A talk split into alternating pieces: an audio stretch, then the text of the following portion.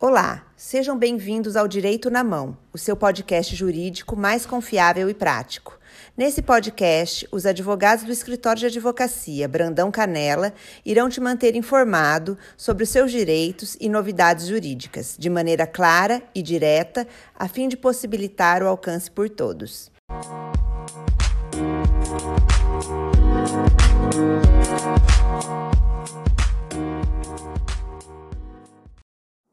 Meu nome é Ana Rita Vieira, sou advogada do escritório de advocacia Brandão Canela e hoje vamos conversar sobre a possibilidade de revisão da vida toda para os aposentados após a reforma da Previdência. Vamos conferir quem tem direito a essa revisão. Muitos aposentados e pensionistas que tiveram os benefícios concedidos após 13 de novembro de 2019, ou seja, após a reforma da Previdência, estão na dúvida se possuem direito à revisão da vida toda. Primeiramente, vamos entender um pouquinho sobre essa tese de revisão que ficou tão famosa nos últimos meses. Essa revisão é a possibilidade de requerer o aumento da aposentadoria ou pensão por morte utilizando as contribuições anteriores a julho de 94. Até a recente decisão do Supremo Tribunal Federal, os benefícios eram calculados utilizando apenas as contribuições a partir de julho de 1994.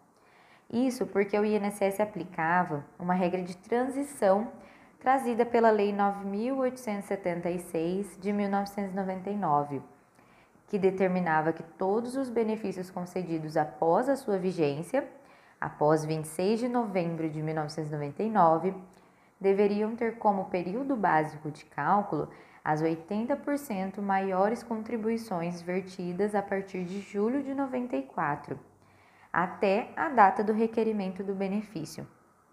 Em contrapartida, o artigo 29, inciso 2 da Lei 8.213 de 1991, nossa Lei de Benefícios, ela que é a regra definitiva, estabelece que os benefícios deveriam ser calculados de acordo com a média aritmética simples dos 80% maiores salários de contribuição de todo o período contributivo do segurado. E diante da divergência entre essas duas normas, surgiu a famosa tese de revisão, denominada vida toda. Frisa-se que nos casos em que o segurado contribuiu com valores altos antes do mês de julho de 94, ou ainda que parou de contribuir após essa data, o mesmo sofreu prejuízos gritantes quando foi aplicada a regra de transição, essa regra de transição trazida pela 9876, ela deixou totalmente desfavorável para esses segurados que tinham contribuições altas antes de julho de 94. Isso porque ela veio com um cálculo, uma sistemática, onde só utilizava-se contribuições vertidas a partir de julho de 94. Agora que nós já entendemos um pouquinho mais sobre a tese de revisão denominada Vida Toda, vamos ver para quem cabe essa revisão.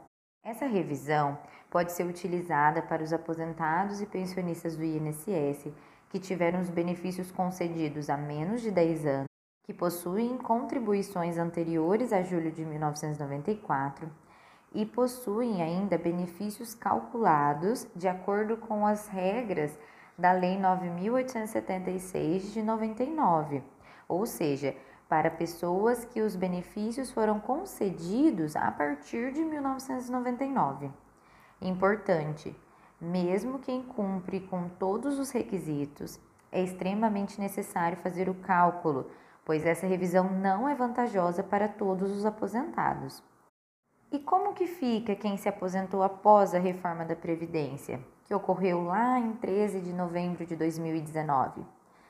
Para os, para os benefícios concedidos após novembro de 2019, porém, por meio do direito adquirido, ou seja, que foram calculados utilizando da lei antiga, da Lei 9.876 de 1999, é cabível a revisão da vida toda.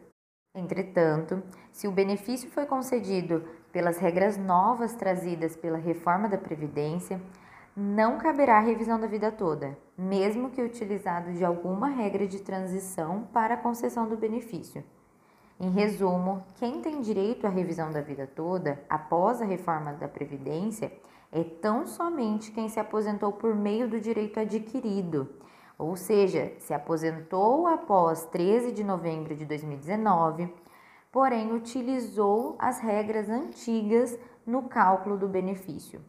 Por isso, é muito importante analisar a carta de concessão para saber em qual regra seu benefício foi concedido. Nesse momento, conte sempre com o auxílio de um advogado especialista na área. Por hoje é isso, agradeço a todos pela audiência. Não percam o episódio da semana que vem.